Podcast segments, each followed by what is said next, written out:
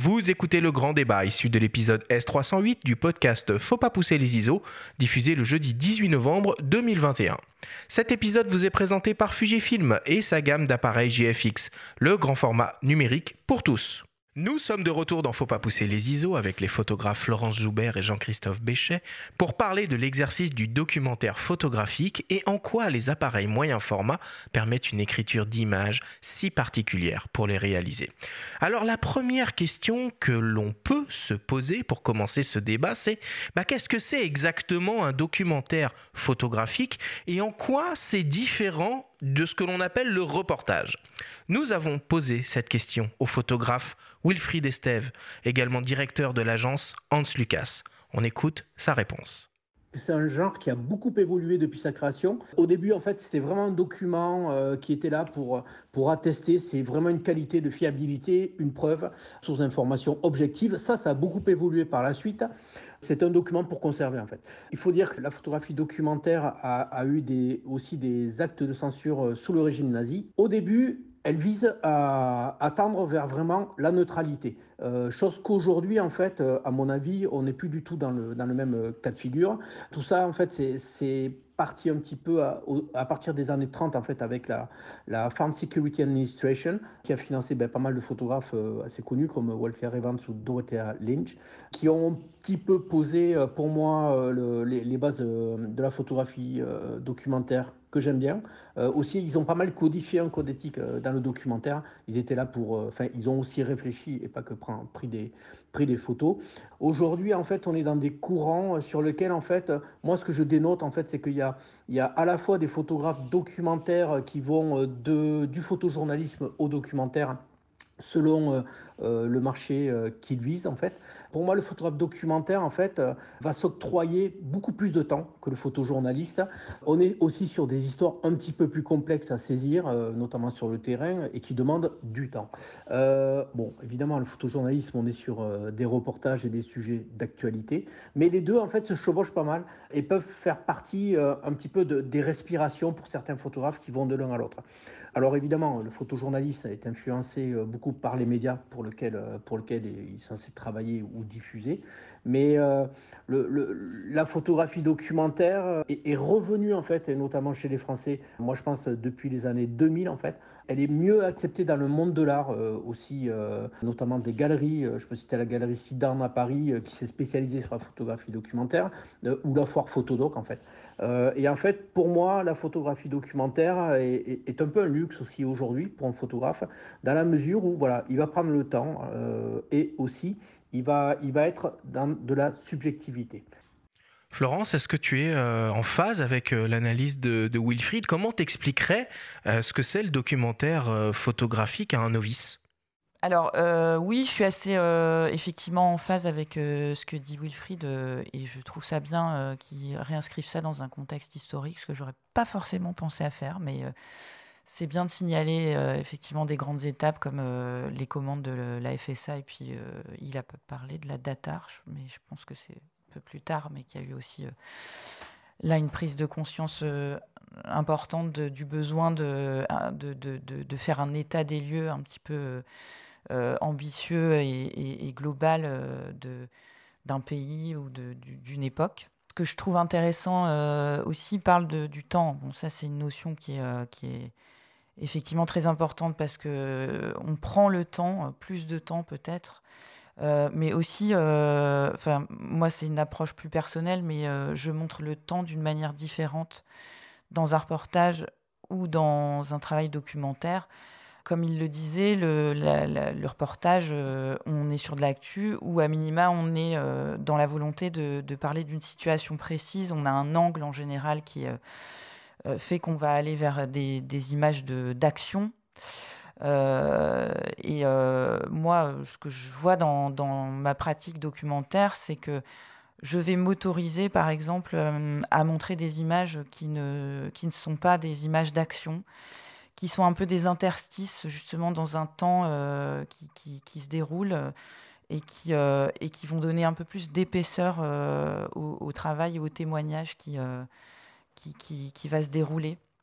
Donc, euh, alors bien évidemment, euh, comme il le dit aussi, le, le, média à qui s'adresse le, travail qu'on va réaliser, il a une grosse importance parce que on, va souvent euh, être dans des conditions de, reportage, de commande pour la presse. Après, euh, effectivement, ça évolue beaucoup aussi du côté de la presse. Il parle des galeries. C'est vrai que c'est effectivement la, photographie documentaire a fait son entrée en galerie euh, depuis un moment. Mais la, presse s'ouvre aussi beaucoup plus à, euh, des publications euh, moins, euh, c'est un petit peu fort ce que je vais dire, mais moins stéréotypées, et va aussi aller chercher des, travaux qui vont, qui vont être un petit peu en décalage par rapport à cette volonté d'être dans, dans le mouvement, dans l'actu, dans la photo un peu grand angle. C'est vrai pour certains types de presse, mais il y en a quand même de, de, moins en moins. Mais on va y revenir sur la diffusion, parce que c'est un aspect très important. Concernant la dimension historique et la définition Qu'est-ce que tu en penses, toi, Jean-Christophe, de la définition de, de, Wilfried Est-ce que tu as des choses à ajouter Des exemples, peut-être, de, de grands faits marquants dans l'histoire? Il a parlé de la FSA, en effet. Euh, Walker Evans, Dorothea Lange, c'est des gens très importants. Il y en a d'autres qui te viennent à l'esprit. Oui, en fait, non, je suis assez d'accord avec Wilfried. Je enfin, pour moi, ça, Walker et c'est Walker Evans surtout quoi. Pour moi, Dorothy Lange est moins dans l'esprit documentaire. En plus, de, Walker Evans, c'est un peu un théoricien aussi. Il a défini l'idée du fameux lyric documentary, donc le documentaire lyrique qui finit pas d'être analysé de différentes façons et récupéré. Euh, mais en tout cas, bon, et lui-même. Ah, c'est quoi le documentaire lyrique? On en reparlera peut-être après. pour moi, c'est un mot-clé, c'est ce mot lyrique aussi, parce que ce qu'on va appeler poétique ou quelque chose comme ça, enfin, moi, je le traduirais comme ça. S'ajouter de, de, la forme dans le fond? Exactement, parce que euh, j'ai une phrase là de Walker Evans qui disait justement que l'art n'est jamais un document, bien, bien qu'il puisse en adopter le style. Parce qu'en fait, Walker Evans, il, arrive quand même avec il y a deux mots, je crois, qui, qui, caractérisent un peu le documentaire, mais je suis tout à fait d'accord avec ce qui a été dit avant. C'est l'idée un peu d'une forme de neutralité, d'une forme de neutralité quand même assez importante, et de distance, de distance un peu aux événements, de distance de cadrage. On en reparlera après. Voilà, on est peut-être moins dans l'esprit Robert Capa, être près de l'action, être dans la dynamique, et un peu plus dans une forme de réflexion, de distance. Ah, déjà d'en prendre le temps finalement.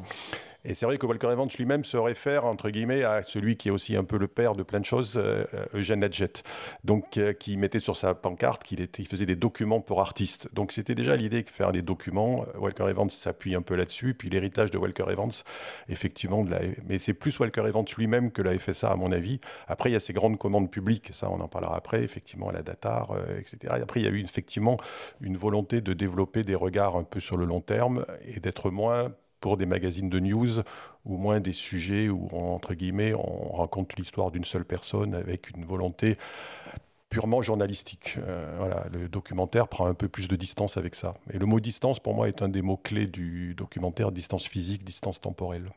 Alors Florence, tu, signes un, travail documentaire, un gardien du temps, euh, que tu as réalisé euh, dans le Parc national des Cévennes, au Montégoal, pendant quatre ans de 2017 à 2021 où tu as photographié donc les acteurs euh, de cette station météorologique. Pourquoi il t'a fallu aussi longtemps pour faire ce travail? Parce que je suis très lente. non, mais c'est un peu vrai en plus. Bon, j'abordais, euh, j'abordais un sujet et puis et puis un, un, travail un petit peu euh, de, manière nouvelle, c'est-à-dire que je m'étais fixé euh, de, de, faire des portraits, par exemple, ce que je faisais euh, beaucoup moins avant. Donc, il a fallu ce temps-là pour, bon, pour construire mon propos et puis vraiment trouver une écriture qui, qui, était celle qui, que je voulais, qui s'adaptait au, au, sujet et voilà, qui, qui, avait, qui gagnait en maturité. Ce temps, il a aussi permis donc euh, de, de connaître, d'apprivoiser euh, un peu ces gens qui étaient euh, sur place.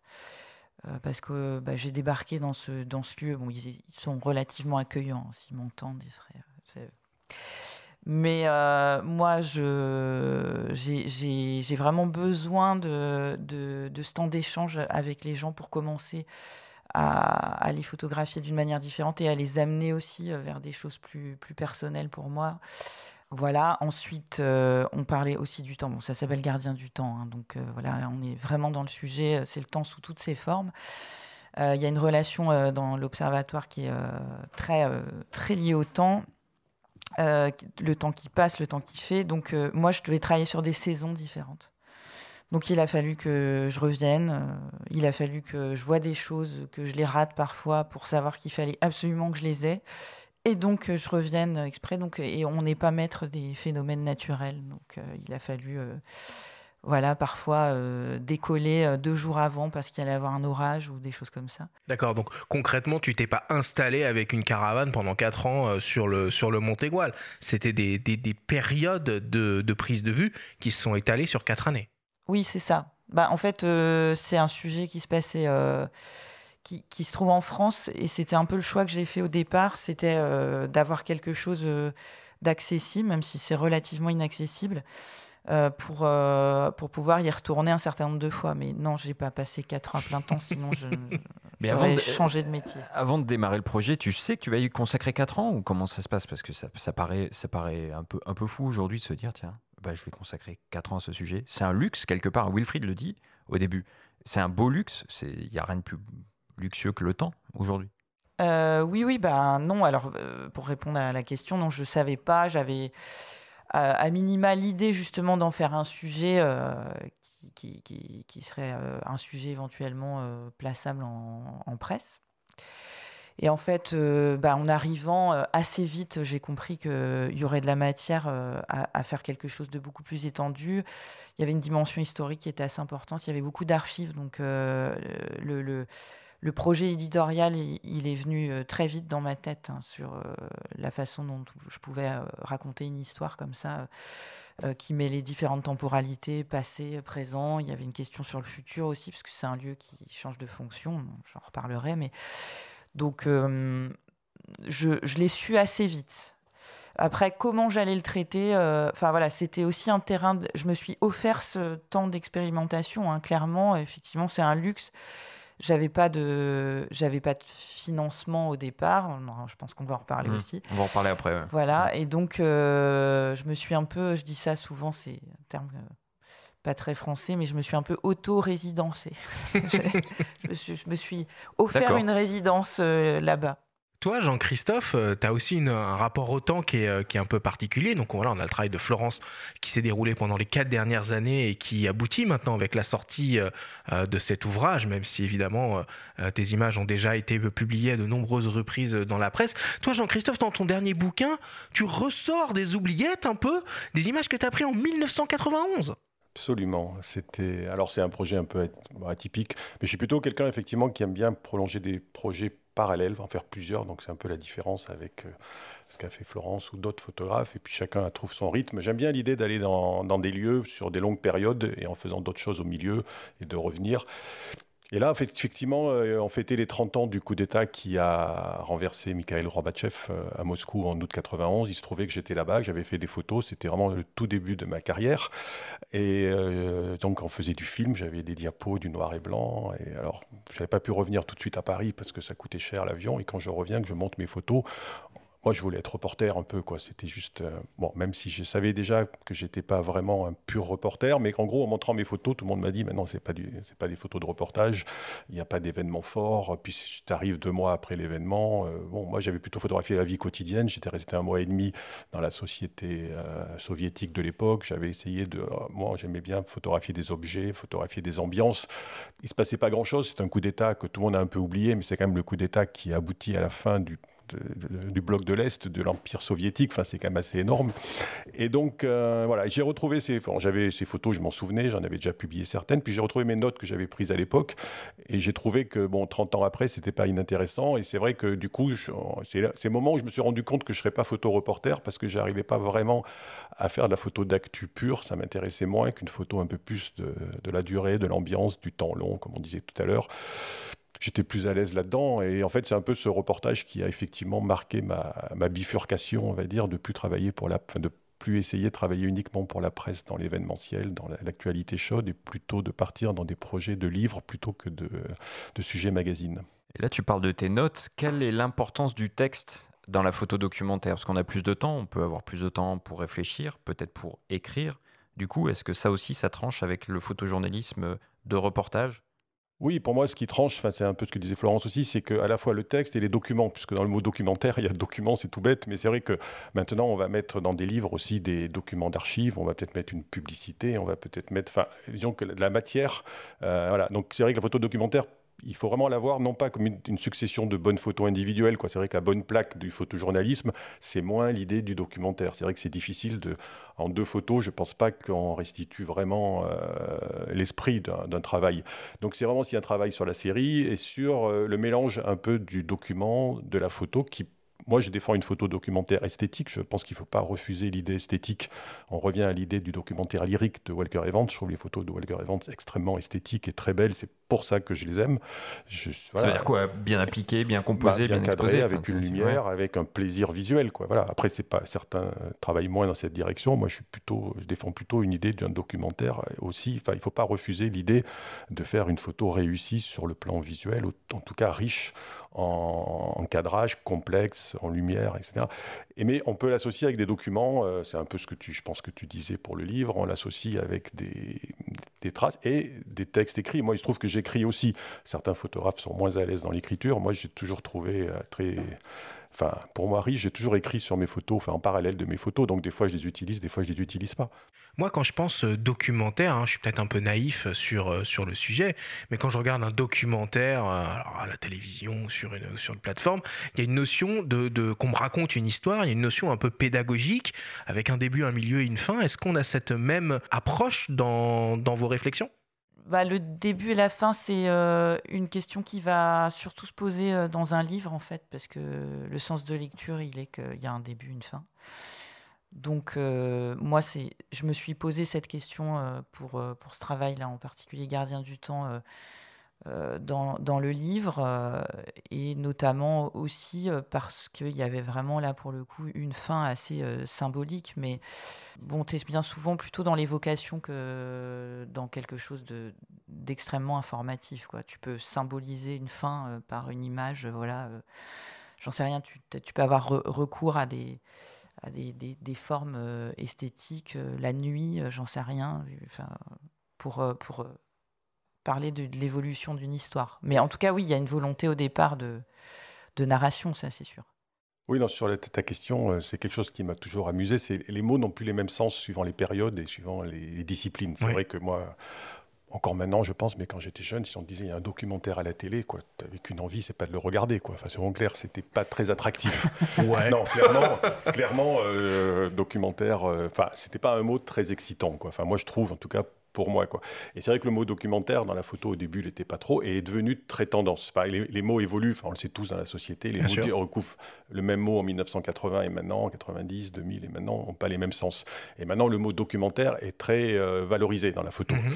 On dit à quelqu'un, tu es un reporter, il va dire non, je suis un artiste documentaire. C'est beaucoup. Voilà. Après, ça pèse un peu plus, quoi. Ça pèse un peu plus. Bon, après, il y a une vérité derrière, mais il y a aussi une. Voilà. Donc, les mots, le mot documentaire n'avait pas le même sens. C'est pour ça que pour moi, la photo documentaire n'est pas tout à fait dans le même esprit que le documentaire qu'on peut voir à la télévision ou au cinéma. C'est le même mot, mais qui recouvre pas les mêmes réalités, à mon sens. Ah, mais le documentaire peut être aussi tendance appréciée. Tu vois, Arte, c'est toujours formidable, et puis ça fait 1% d'audience. Donc finalement, euh, est-ce que le documentaire reste pas confidentiel Et à qui s'adresse-t-il Ou est-ce que quand vous concevez votre euh, sujet, vous pensez déjà au type de public qui va le recevoir et du coup vous l'adaptez en fonction? Oui, bah oui, c'est une question. Hein. On fait quand même euh, des images pour que pour qu'elles soient vues aussi, pas que, mais euh, bah, après, euh, moi, je, réagis toujours par rapport à, ce travail que j'ai fait, même si j'ai fait un peu d'autres choses, mais c'est plus simple. Bah, 4 ans, ça compte quand même. oui, oui, oui. Non, mais c'était pas 4 ans en plein temps. Hein. bien compris. Et puis, voilà, faire un livre, on en reparlera après, ça prend du temps aussi. Donc, ça englobe tout ça. Mais euh, bah, il y a des. Oui, euh, moi j'ai toujours une volonté de, de, toucher euh, un public qui va être un public pas forcément. comment dire D'initier à la photo, d'amateur à la photo, ouais. Ok. Donc tu cherches à toucher le grand public plus bah, L'idéal, c'est d'avoir quelque chose qui va parler à un maximum de gens et en même temps, ça paraît bizarre de dire ça parce que euh, ça demande une forme de compromis, mais que, qui, après est limité parce que tu vas vers ce que tu veux faire. Mais moi, j'aime bien l'idée que le que, qu'il n'y ait pas trop d'entre-soi et qu'il y ait des choses qui puissent quand même toucher un petit peu des gens qui arrivent là et qui qui découvrent presque le travail par hasard ou qui sont plus attachés au sujet qu'on va montrer que vraiment amateurs de, de photographie. Quoi. Ok, très bien. Bon, bah voilà, hein, on comprend un petit peu mieux euh, euh, ce que c'est euh, maintenant qu'un documentaire photographique. on va parler un peu diffusion et financement. on vous propose de réentendre Wilfried Estève hein, de Hans Lucas qui nous donne quelques clés de réflexion pour poursuivre notre discussion. On l'écoute. On aime les photographes documentaires, on aime la photographie documentaire. Euh, on en a accepté très tôt. En fait, euh, je pense par exemple à des jeunes photographes comme Michel Slonka, qui fait quasiment que ça. On a dédié un site à cela. Dans ce cas, c'est le site que l'on appelle Long Term Project. On aurait pu l'appeler documentaire. Euh, alors, euh, et d'ailleurs, dans ce site, en fait, on a eu cette année, ça c'est quand même quelque chose d'assez remarquable, Romain Lorendo qui a eu deux WordPress. Ce que je rappelle souvent aux, photographes euh, français, euh, auteurs ou alors qui travaillent en France, c'est que quand même, on a la chance d'être plutôt bien accompagné en France par, des, par un ensemble de, de manières de produire le documentaire, que ce soit des bourses, des prix, des festivals qui le mettent en avant. Je peux citer par exemple Pierre Fort qui mène un gros travail sur la France à travers France périphérique, qui a eu le prix Camille Lepage, Roger Pic ou encore le prix Fidal la photographie documentaire. C'est des personnes qui ont du mal à trouver euh, des accès sur la presse. Karine Pierre aussi, qui a travaillé sur un très long, un très long travail euh, au Liban, ou Julie Franchet, qui est arrivée aussi par, euh, par des festivals à trouver les moyens de faire des choses. En France, en fait, si on regarde des structures comme le CNAP euh, qui, vont amener à des photographes qui sont en capacité, par contre, de mettre noir sur blanc dans des dossiers euh, un petit peu leur intention, un planning, un budget, etc. Ça, c'est pas donné à tout le monde. Mais à partir du moment où on arrive à avoir une logique de, dossier, on arrive à trouver les moyens de produire. Les festivals aussi amènent une partie euh, de, de peuvent compléter sur des, le budget d'un travail au long cours. Par contre, à contrario, on est par exemple sur, on a Juan Carlos qui est un photographe américain, qui est un des rares photographes à avoir couvert, euh, il est dans le documentaire aussi, euh, l'arrivée des talibans en Afghanistan. Et lui, il est depuis, en fait, ça fait depuis, ça, ça fait plus de six mois qu'il est là-bas. on est dans du documentaire. Et lui, en fait, il a réussi à trouver les moyens de, publier en France une photographie, entre guillemets, documentaire, parce qu'il n'est pas sur de la hard news, mais vraiment, il prend le temps de comprendre et d'aller au-devant des acteurs, des gens sur place il a réussi à trouver les moyens de faire des très belles publications en presse. Euh, la photographie documentaire euh, dans les médias, en fait, c'est quelque chose qui va avoir euh, plus du portfolio plutôt qu'autre chose. Alors, là où je dis qu'il a eu la chance, c'est entre guillemets la chance, d'être sur un fait d'actualité assez fort. quand on est sur la France, sur des choses beaucoup plus en douceur, en profondeur, avec le recul qu'il y a la photographie documentaire, on n'est pas sous les feux de l'actualité. Donc là, c'est plus compliqué à faire euh, publier dans les médias et à financer. Par contre, quand on arrive à raccrocher un, bon sujet, entre guillemets, euh, euh, intéressant, pertinent de photographie documentaire au cœur de l'actualité, là, c'est super intéressant. C'est-à-dire que les photographes tirent leur épingle du jeu financièrement, sinon c'est un petit peu compliqué. Parce que c'est un petit peu antinomique, le photographe documentaire qui est plus là, avec un regard subjectif, à traiter choses à profondeur, n'arrive pas euh, forcément à trouver d'emblée sa place dans la presse alors que ben, le photojournaliste euh, beaucoup plus facilement. En fait, il faut vraiment réfléchir euh, la manière dont on veut se projeter dans le marché quand on est photographe documentaire et de jongler selon un petit peu l'actualité, mais aussi évidemment l'actualité, suivre les prix, les bourses à rendre en temps et en heure, ce qui est un petit peu compliqué parfois pour un photographe. Donc de saisir tout ce contexte-là. Bon, Florence, pour qu'on se rende compte un peu sur un cas, un cas concret, est-ce que tu serais d'accord pour nous euh, dévoiler un peu la face cachée euh, derrière euh, Gardien du Temps Comment t'es venue cette idée Comment tu l'as financée Où est-ce que tu as diffusé les images? Oui, je suis d'accord. Exceptionnellement, bien sûr. Exceptionnellement. Mais que ça reste entre nous. Euh, attends, alors l'idée, parce que l'idée, euh, ça c'est. Euh, bon, enfin, cela dit, si ça, ça, Parce que je peux partir là pendant trois heures hein, sur l'idée. On essaye de faire synthétique. On va, faire synthétique. tout à l'heure, je parlais du fait que ça se situe en France, c'est pas anodin.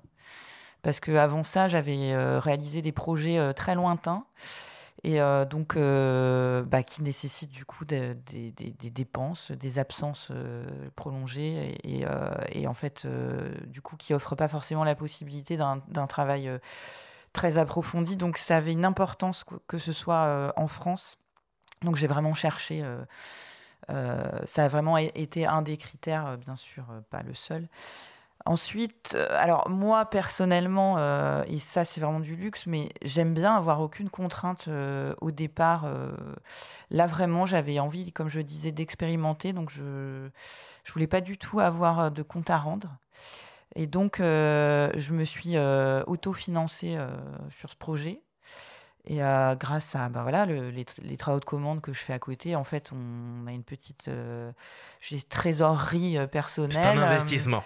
exactement. Donc, bah, c'est un pari hein, de faire ça parce qu'on n'est pas sûr de récupérer ses billes. Mais déjà, voilà, moi, j'avais très envie, enfin, je, je, sentais vraiment que ça, ça valait le coup de faire ce projet.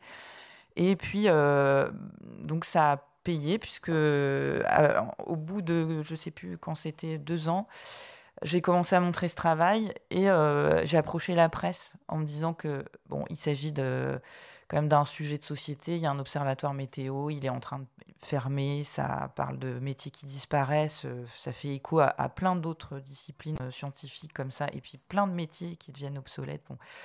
Il y a une histoire humaine aussi très importante, ça se passe dans une campagne où ce, lieu est très, euh, très emblématique et, une institution pour les gens. Donc euh, voilà, bref, je ne vais pas m'étendre sur le.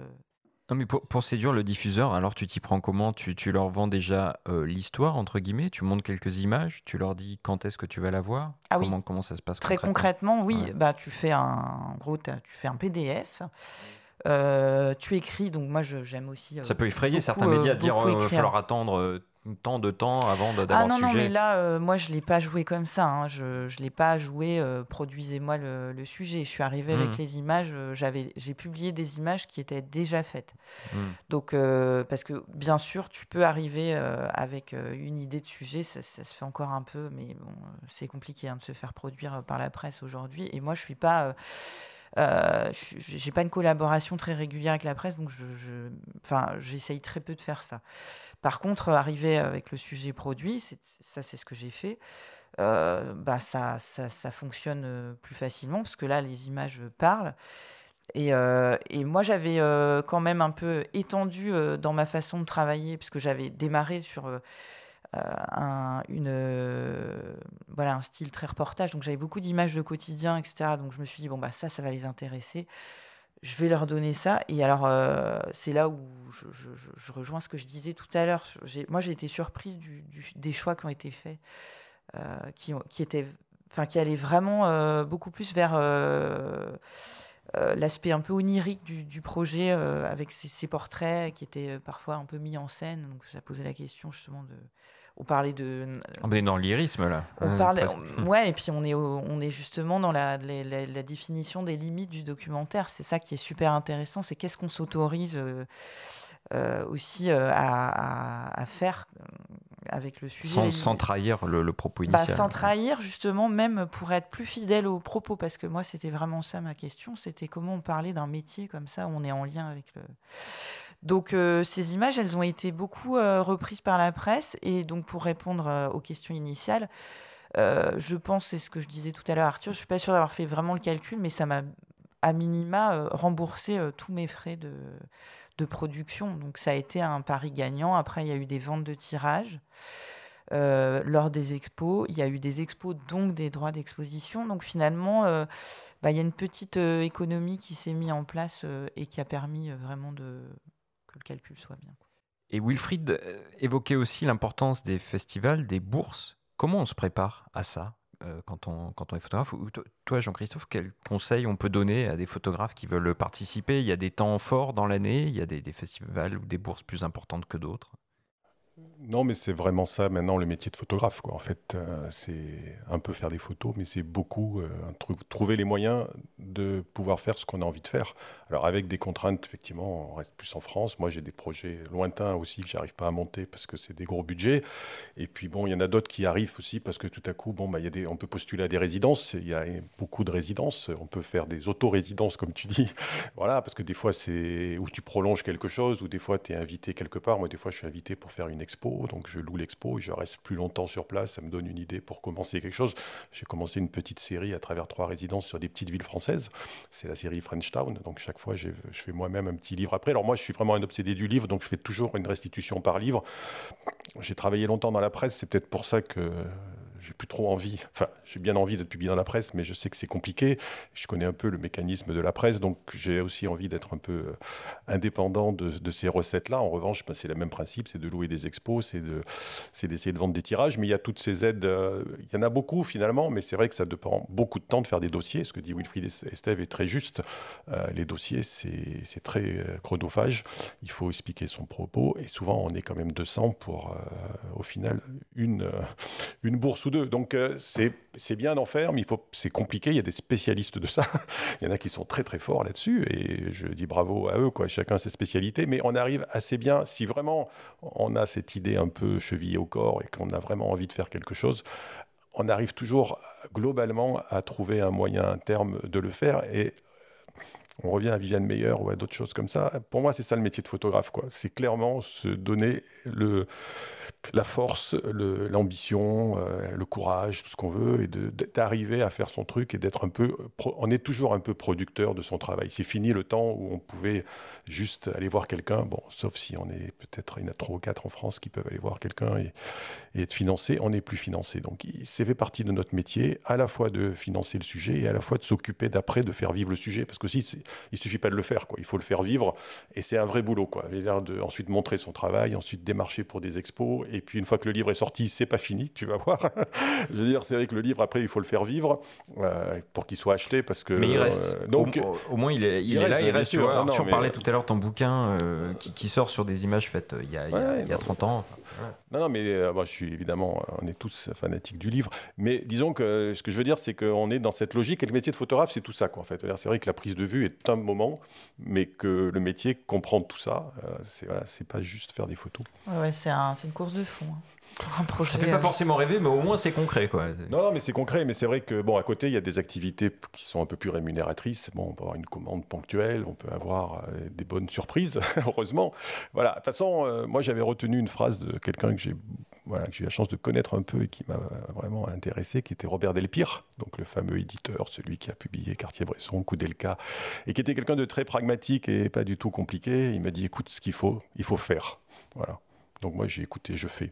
Voilà. Et en fait, les choses arrivent quand on fait et non pas quand on se dit qu'on devrait faire, qu'on pourrait faire. Il faut faire.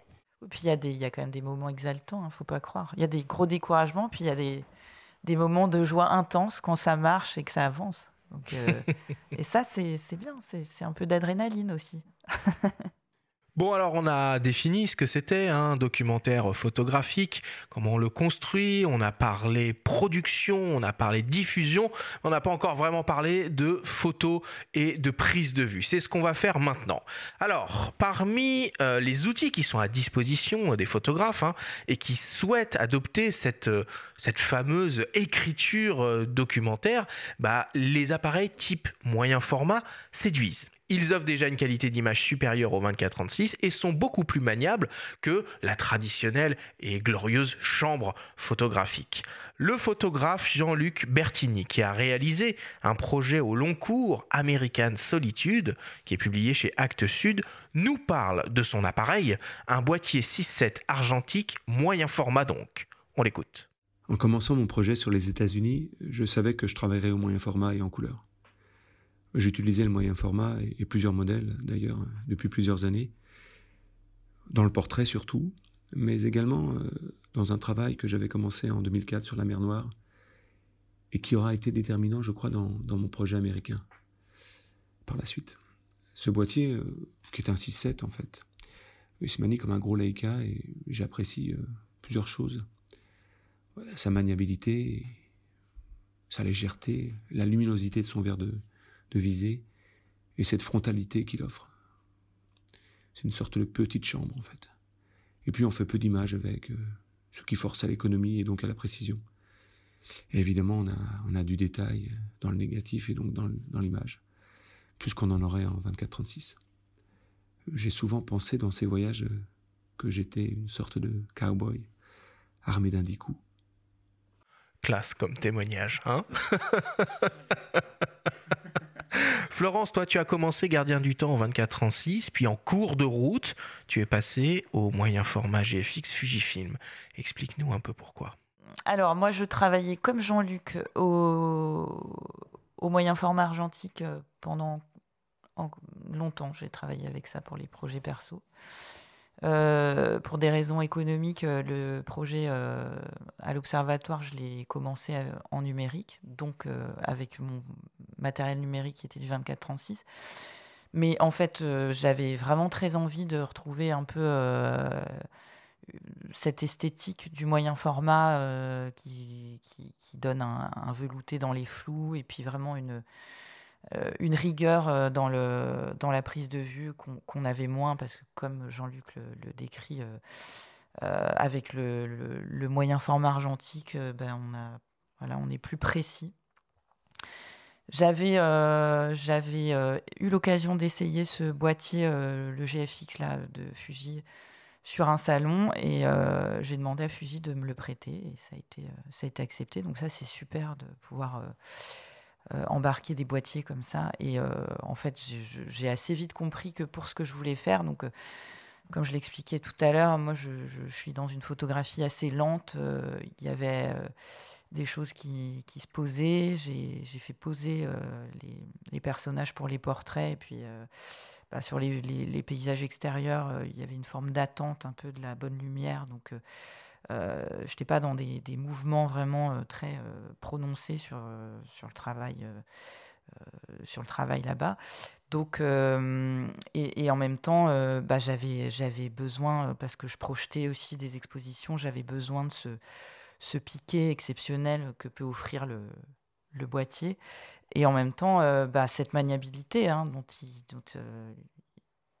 dont il fait euh, état aussi, qui est, euh, bah, t'es dehors, euh, il y a, au Mont Igual, il y a des, des, pointes de vent à, je sais pas, 150, enfin, c'est quand même assez C'est des conditions climatiques un peu, un peu violentes, hein, des fois, hein, là-bas. C'est très violent, donc, enfin, je pouvais pas, j'ai aussi bossé un peu à la chambre il y a longtemps.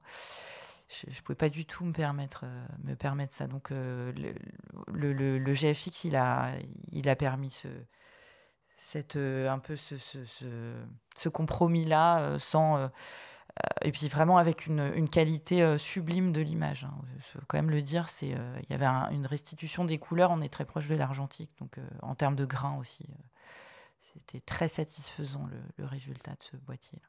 Ça rejoint un petit peu ce qu'on disait tout à l'heure sur l'héritage de Walker Evans et son documentaire lyrique. L'outil photographique peut être au service de l'écriture documentaire finalement. Ah oui, absolument. Enfin, moi, j'ai souvent écrit là-dessus en disant que c'est pas l'appareil photo qui évidemment fait la photo, mais le choix de l'appareil photo fait partie d'un choix esthétique, c'est-à-dire euh, on fait un sujet avec un, un réflexe 24-36, avec un Leica télémétrique, avec un moyen format. Moi aussi, j'étais un grand adepte des moyens formats argentiques. Donc, euh, ceux qui ont parlé avant moi n'ont pas cité la marque, mais je pense qu'ils parlaient d'un Mami A7. Voilà. C'était un Mami A7. C'est un Mami A7 que j'aime bien mais Jean-Luc voilà. l'a pas dit. Non, non, mais bon, voilà. En plus, euh, voilà. Donc, moi, j'ai plutôt eu un Mami A6. Voilà. Donc, mon livre sur Tokyo est fait. Moi, je suis plutôt en photo de rue. J'aimais bien l'idée du défi. Et c'est une photo un peu plus difficile à faire, mais du coup, on est plus concentré. Enfin, c'est ce que dit tout le monde un peu, je pense.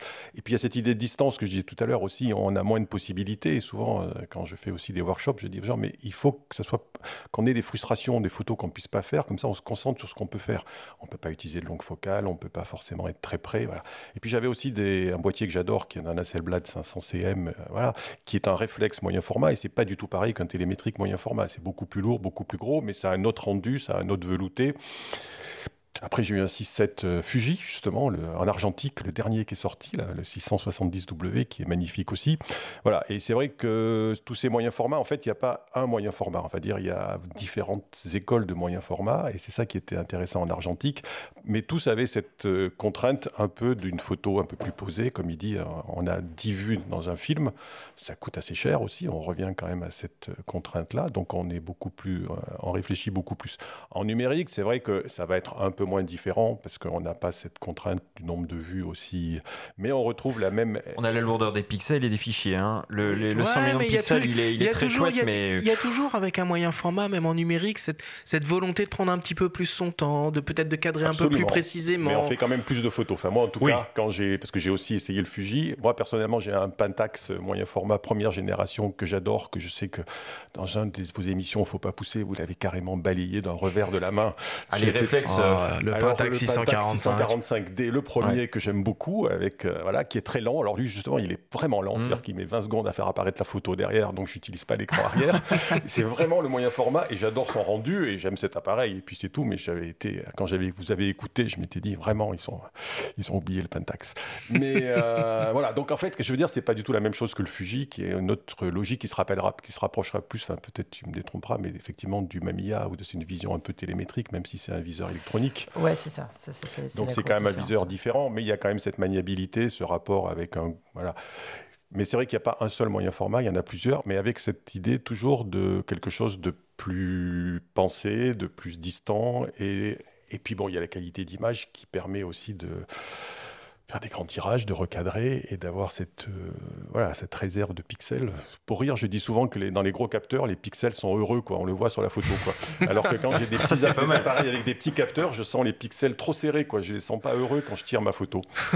et donc j'aime bien les pixels, rendre les pixels heureux. Vivons heureux, vivons sur des grands capteurs. Bon, je vais mettre un terme à cette, à cette discussion, à ce grand très débat. technique, le bonheur du pixel. On passe au débrief.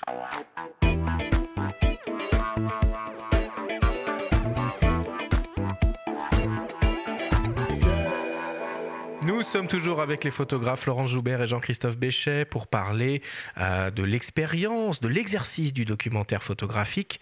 Florence, Jean-Christophe, si on devait essayer de résumer, de synthétiser euh, en quelques secondes, en quelques minutes, ce qu'on s'est dit pendant cette émission, qu'est-ce qu'il faudrait retenir Florence, c'est toi qui commences.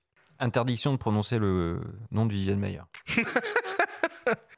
Ah oui, bah, je remonterai pas jusque-là, puis je laisserai les, spécialistes euh, en parler.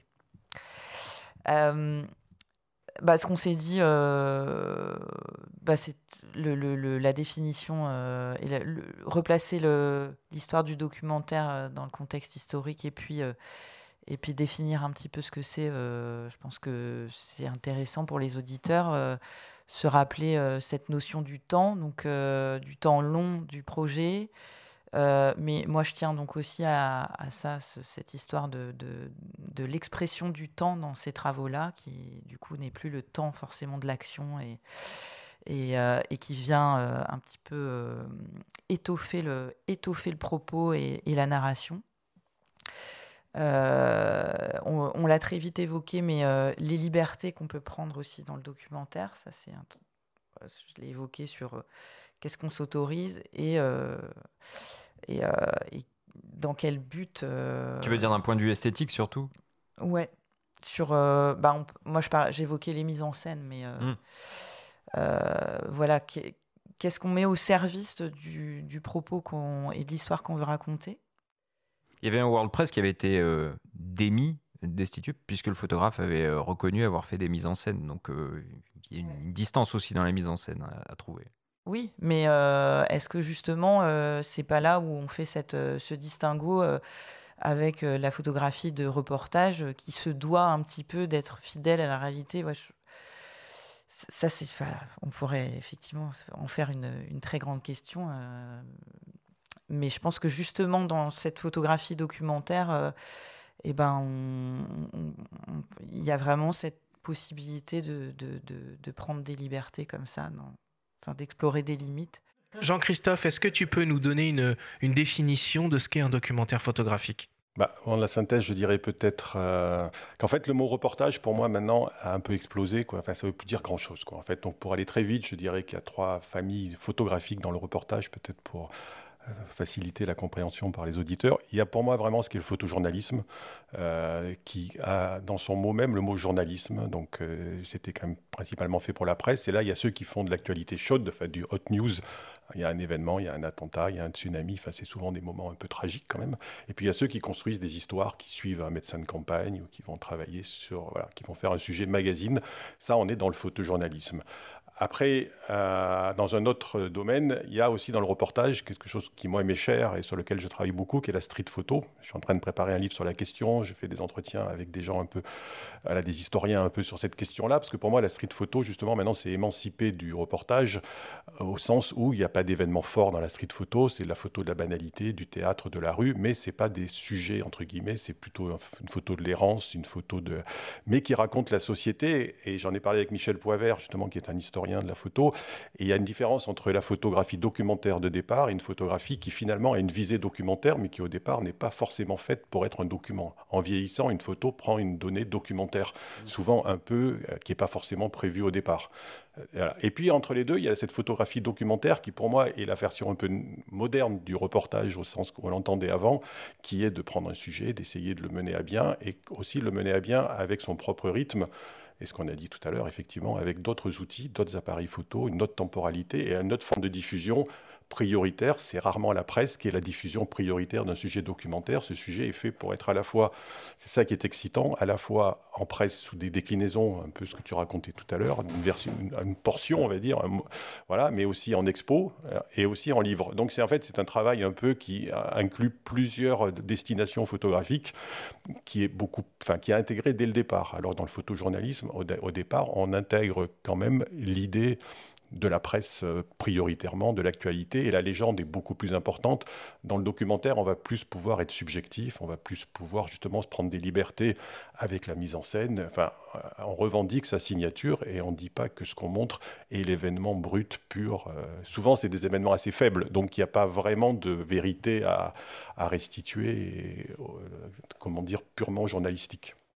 Florence, c'est quoi les principaux obstacles à surmonter quand on se lance dans un projet de documentaire photographique? Bah, On en a parlé déjà. Euh, c'est euh, éviter le, découragement qui peut arriver trop vite.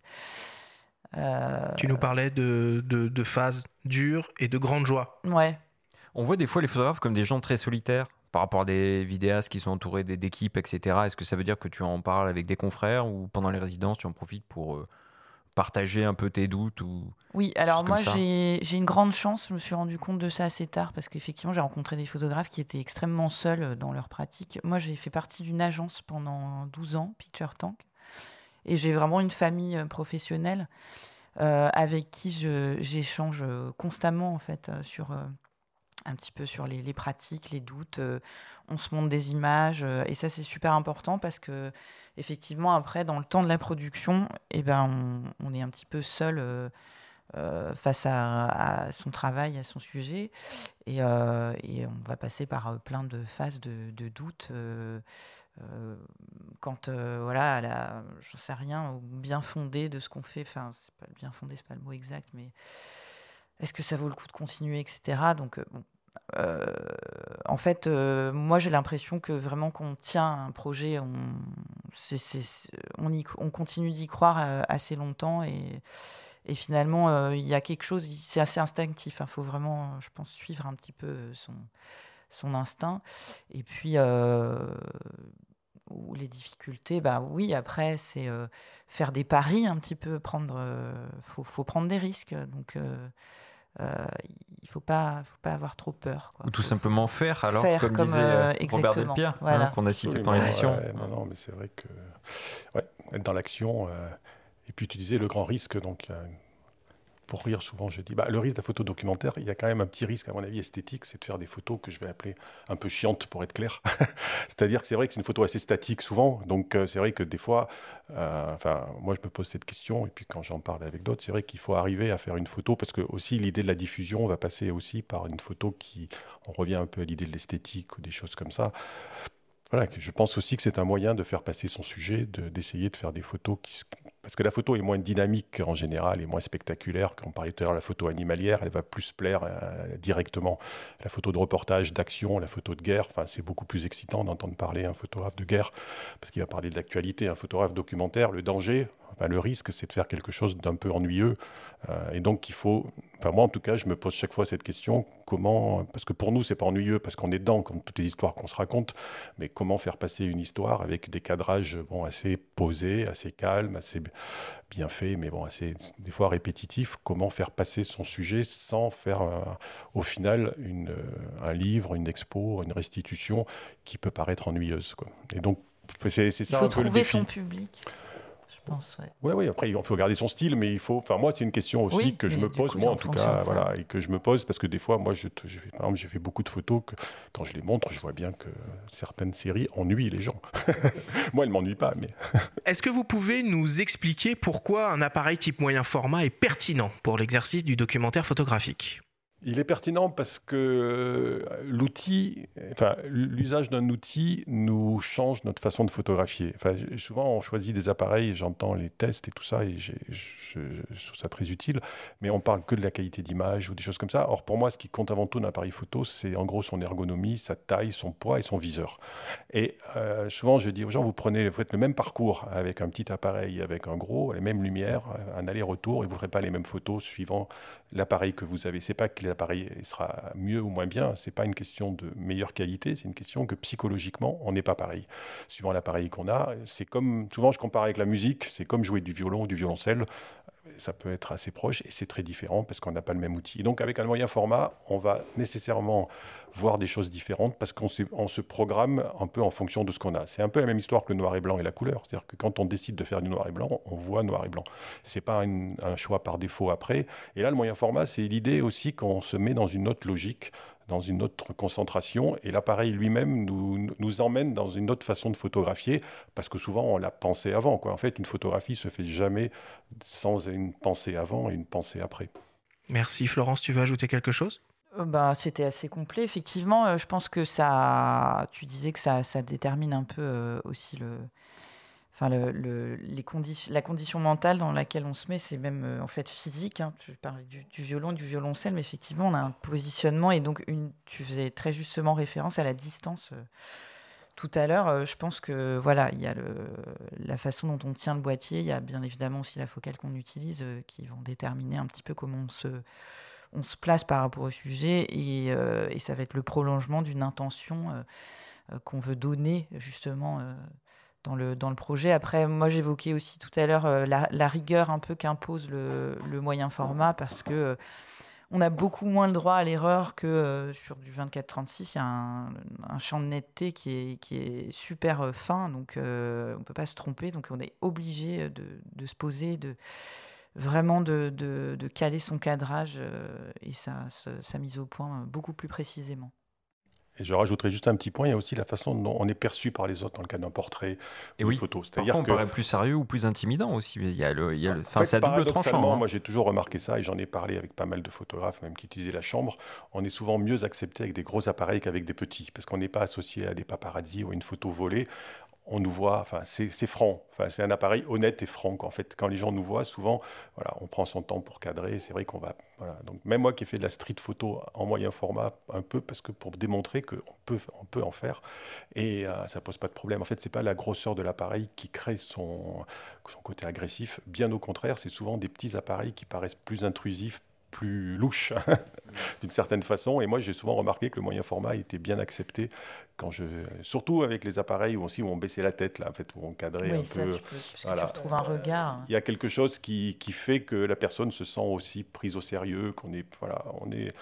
Et c'est des appareils qui sont beaucoup moins connus du grand public, donc euh, ils attirent euh, vraiment la curiosité. Euh, les gens viennent dire mais c'est quoi votre boîtier ah oui, ça t'arrive toi qu'on te dise bah, tiens c'est quoi ça Ah oui oui oui, bah ça m'arrivait déjà avec le Mami A7 très souvent. Tout à fait ça crée des contacts. Enfin, je sais pas, j'ai des souvenirs à, New York comme ça de gens dans le métro.